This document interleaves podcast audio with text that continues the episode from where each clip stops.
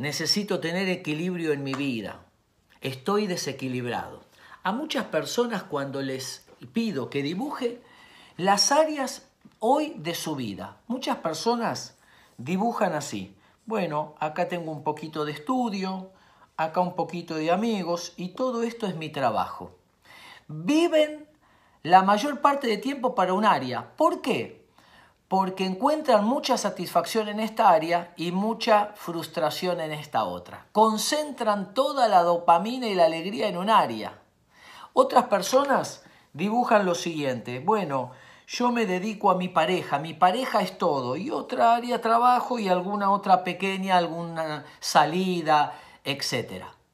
Cuanto menos áreas hay en nuestra vida, más insatisfacción va a haber. Es decir, que necesitamos lograr un equilibrio, cultivar todas las áreas de la vida. El área del trabajo es importante, el área de la familia, el área vocacional, el área social, el área personal, etc. Encontrar este balance es una de las grandes satisfacciones. ¿Por qué? Porque un área siempre enriquece a la otra. Es decir, que no debemos monopolizar la felicidad. No debemos poner todo en un área. ¿Por qué?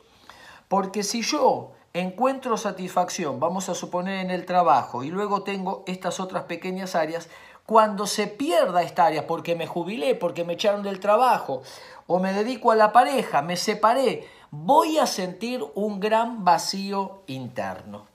Ahora, el equilibrio. ¿Qué es?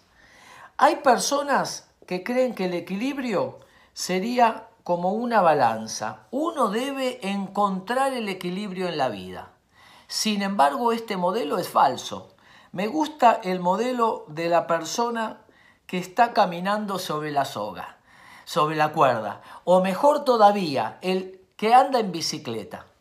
Este modelo es creer que el equilibrio es un estado. Cuando alcance el equilibrio, seré feliz. Sin embargo, esto es falso. Este es el modelo. El modelo es el equilibrio en movimiento. No estoy equilibrado, voy equilibrándome, me estoy moviendo en función de un equilibrio constante. Hay personas que creen que cuando resuelvan un problema, entonces podrán disfrutar el equilibrio perfecto, para descubrir que detrás de ese problema viene otro.